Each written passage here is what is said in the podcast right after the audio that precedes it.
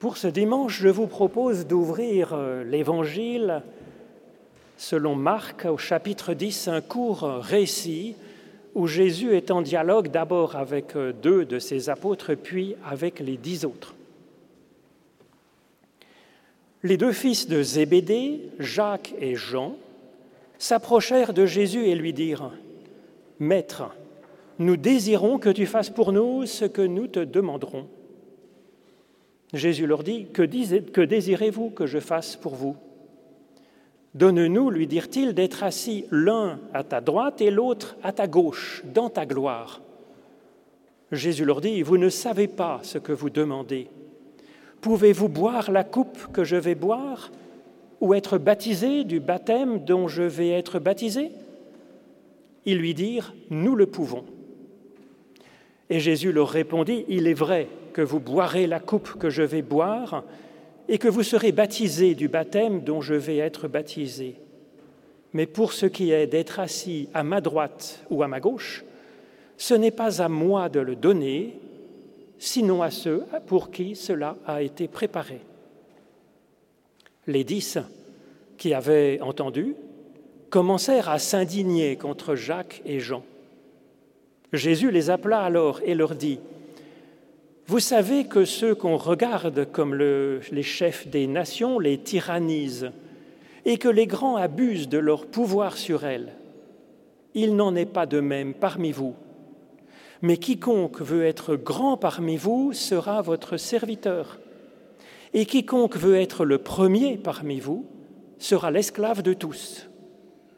Car le Fils de l'homme est venu non pour être servi, mais pour servir et pour donner sa vie afin de libérer une multitude de son esclavage. Ô Éternel, par l'étude de ces écritures anciennes, ouvre-nous maintenant à ton souffle de vie. Au nom de Jésus-Christ. Amen.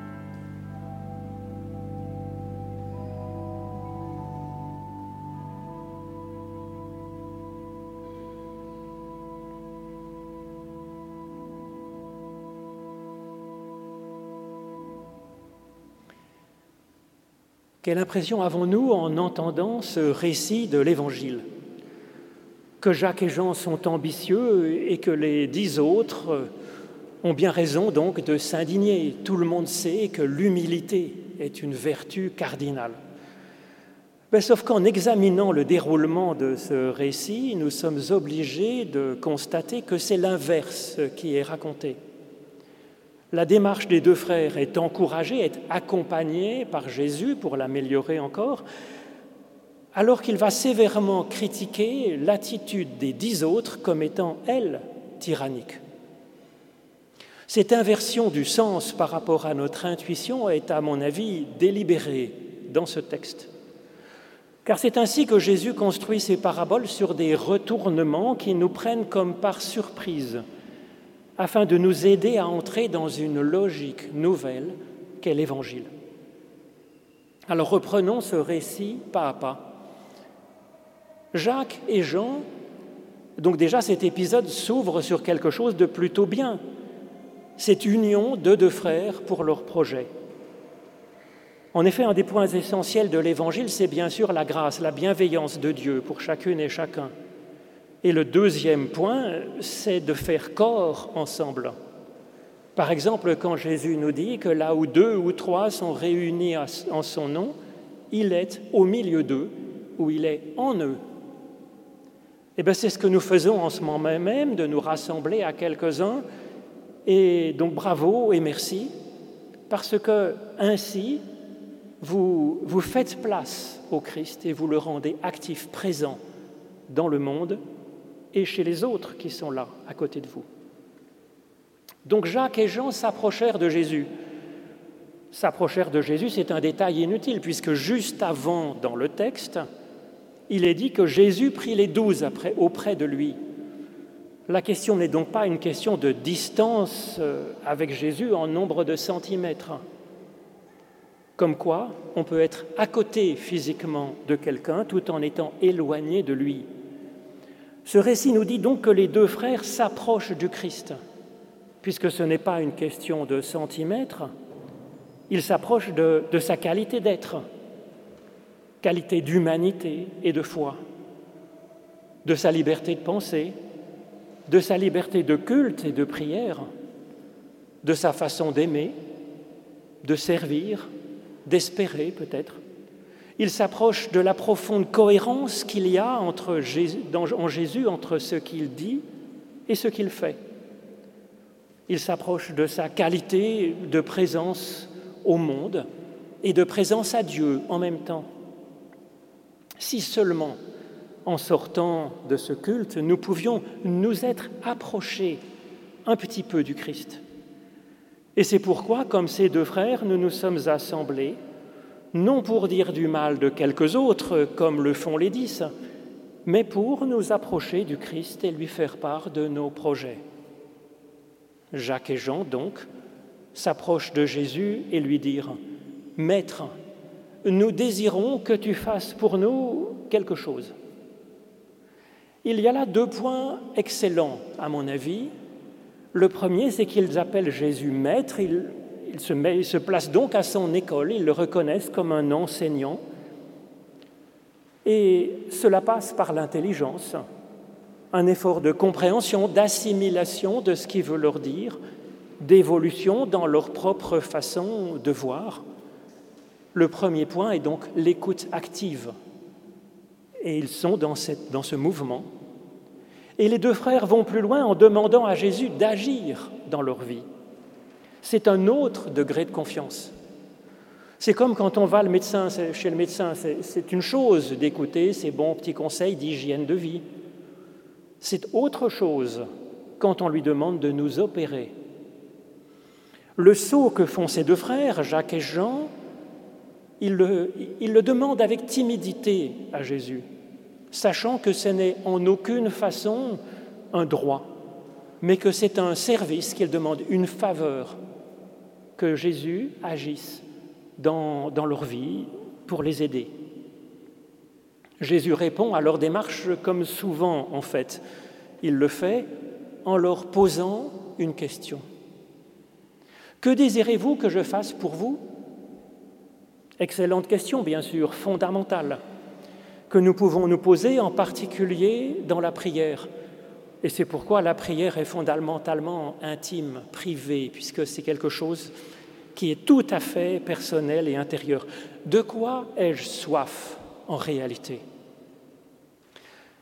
Qu'est-ce que Dieu pourrait penser de cette soif que j'ai, sachant un peu qui il est? Cette question, ce questionnement, elle serait tout aussi valable pour un croyant que pour un athée.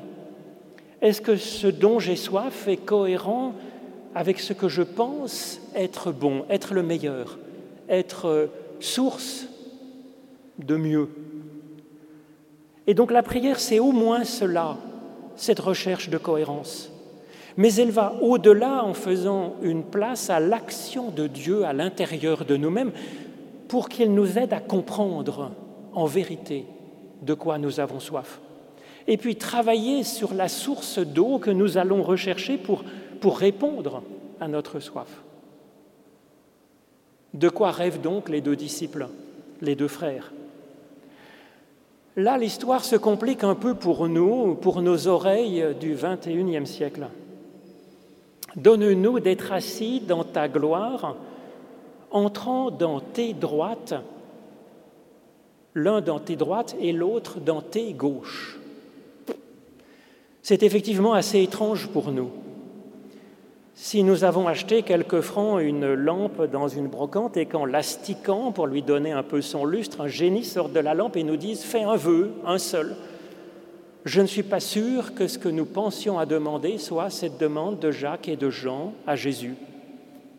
Et pourtant, pourtant, leur demande est tout à fait excellente. Comme le montre le fait que Jésus les aide à travailler sur cette demande à mieux la comprendre et à l'affiner, non pas dans son objectif, mais dans les moyens d'arriver à l'accomplir. Quand Jésus n'est pas d'accord avec ce que dit quelqu'un, en particulier les apôtres, il n'hésite pas à le leur faire dire euh, par quatre chemins, en bon maître qu'il est. Et c'est ce qu'il va faire immédiatement auprès des dix autres apôtres qui n'ont manifestement rien compris à ce dont Jacques et Jean discutent avec Jésus à ce moment-là. Peut-être que leur problème à ces dix, c'est un manque de culture biblique. Ça les place en décalage avec le niveau d'éducation très élevé de Jean ou de Jésus en tout cas. Cela a pu faire que les dix se méprennent sur la demande des deux frères, pensant que leur demande était à comprendre au sens commun de la pensée grecque qui était mondialisée à leur époque, et non pas au sens technique qu'elle a dans la Bible, dans la Bible hébraïque. En effet, la gloire dont il est question ici fait référence non pas aux honneurs de ce monde, comme euh, pourrait l'expliquer un dictionnaire de grec classique, et le trône de gloire n'est pas un fauteuil en bois doré ou en acier valyrien pour les amateurs de séries télévisées, comme le pensent apparemment les dix apôtres. Dans la Bible hébraïque, la gloire de l'Éternel, c'est une expression consacrée, en particulier dans le livre de l'Exode, dans les Nombres, pour parler de la présence efficace de Dieu auprès de son peuple pour, pour le sauver, pour le faire avancer. Dans un certain sens, c'est le synonyme peut-être de l'Esprit Saint ou de la présence de Dieu ou de la parole de Dieu présente, efficace dans notre vie, dans notre être.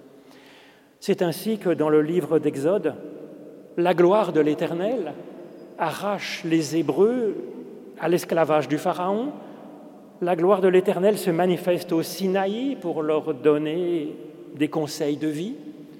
La gloire de l'Éternel marque les étapes de leur route à travers le désert. Cherchez donc à être associé à cette gloire. C'est donc pas une course aux honneurs, comme le pensent les dix apôtres, c'est espérer entrer au service actif avec Dieu, en Christ, pour aider d'autres personnes à s'émanciper, à avancer dans leur vie, avancer vers la vie en abondance, promise par Dieu. Les dix apôtres n'ont rien compris. Alors, nous dit le texte, Jésus les appela. Là encore, cette expression est inutile dans la narration, puisqu'ils étaient les douze, encore une fois, autour de Jésus. Sauf que Jésus les appela, ça fait contraste avec, les deux frères qui sont dans une dynamique de s'approcher du Christ. Ça, ça souligne le fait qu'ils sont éloignés à ce moment-là. Seulement, quel est le problème d'éloignement de ces dix? Eh bien, c'est qu'ils ne comprennent pas et qu'ils ne cherchent même pas à comprendre. Ils euh, bougonnent dans leur coin. Ils sont loin de saisir ce que signifie la gloire et la grandeur dans l'Évangile. Et précisément, la gloire du Christ va consister à se rendre présent auprès d'eux qui sont éloignés et à chercher à les mettre en mouvement c'est ainsi que Jésus les appelle et leur parle. Il agit en bon maître qui aime les élèves qui lui sont confiés. Il agit en bon médecin qui va en priorité vers le malade pour le soigner et le libérer de ce qui l'empêche de vivre.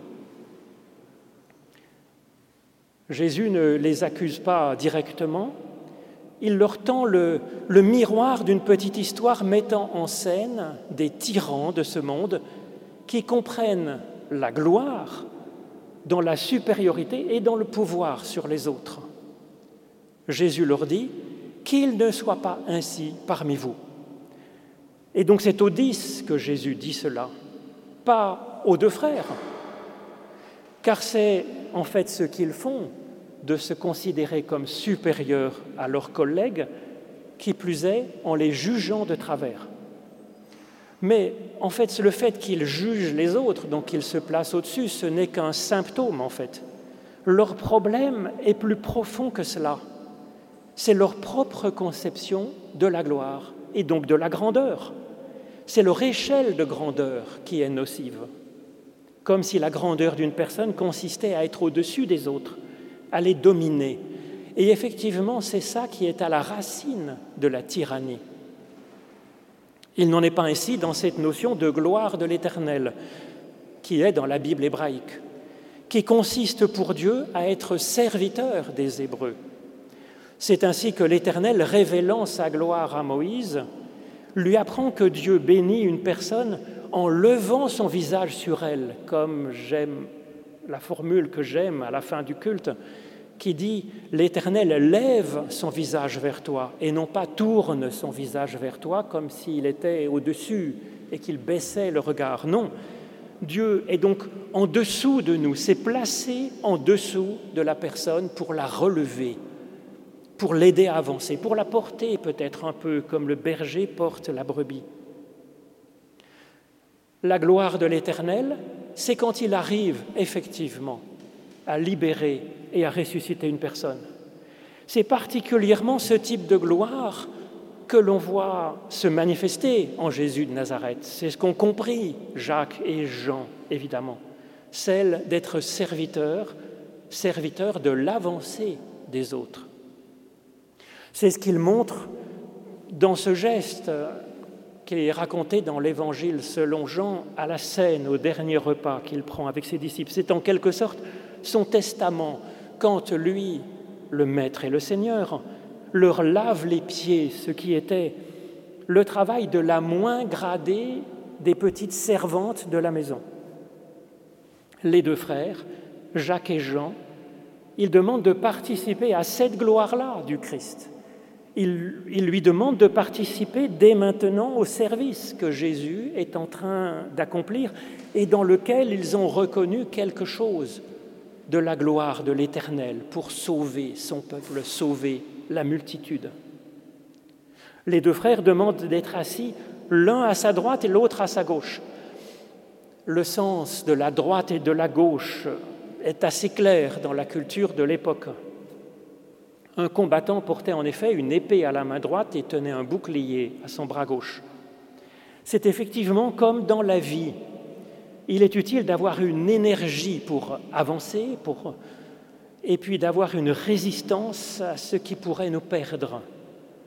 Une part peut-être de recherche et donc de doute pour avancer et une part de conviction qui nous assure une identité, une part d'autonomie et une part de solidarité avec les autres, à droite et à gauche. Jacques et Jean ont dû remarquer dans l'action de Jésus à la fois sa compassion pour ceux qui souffrent, c'est le côté bouclier, le côté gauche, et son action pour les faire se déplacer, c'est son côté droit.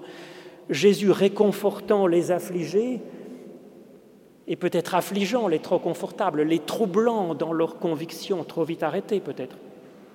Les deux frères, faisant équipe, se répartissent le boulot, les deux côtés du service. L'un se sent peut-être plus porté sur la mission de soins et de compassion. L'autre frère étant peut-être plus porté sur la mission de la proclamation de la parole, comparée dans la Bible à une épée à double tranchant. En fait, je pense que chacun est appelé à travailler dans les deux côtés à la fois. Mais contrairement à ce que pensent les dix autres apôtres, les deux savent très bien qu'il n'y a pas une seule place de choix à gauche et une seule place de choix à droite de Jésus, mais qu'il y a de multiples places pour tout le monde dans le service du Christ. C'est pourquoi il est question ici des places à la gauche du Christ et des places à la droite du Christ, au pluriel. Chacun selon sa personnalité, son histoire, ses propres choix, et puis les occasions qui se présentent, il existe une infinité de façons pour chaque personne de prendre place dans le service actif du monde avec le Christ, par le Christ. C'est ce que dit Jésus, le Fils de l'homme est venu non pour être servi, mais pour servir et donner sa vie. Alors certaines traductions disent en rançon pour la multitude, et moi je dirais afin d'affranchir une multitude. Telle est la mission fondamentale de tout fils de l'homme, tout fils et fille de l'homme, tout enfant de l'humain,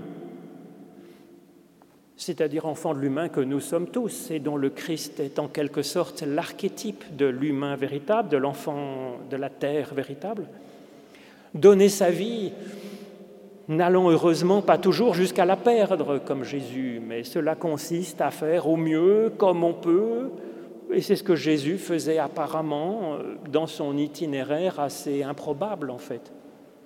Certaines traductions disent donc qu'il faudrait donner sa vie en rançon, ou que Jésus a donné sa vie en rançon.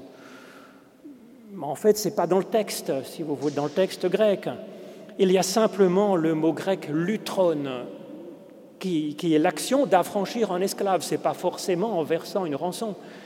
La preuve, c'est que pour libérer les Hébreux de l'esclavage en Égypte, la gloire de l'Éternel n'a pas payé de rançon.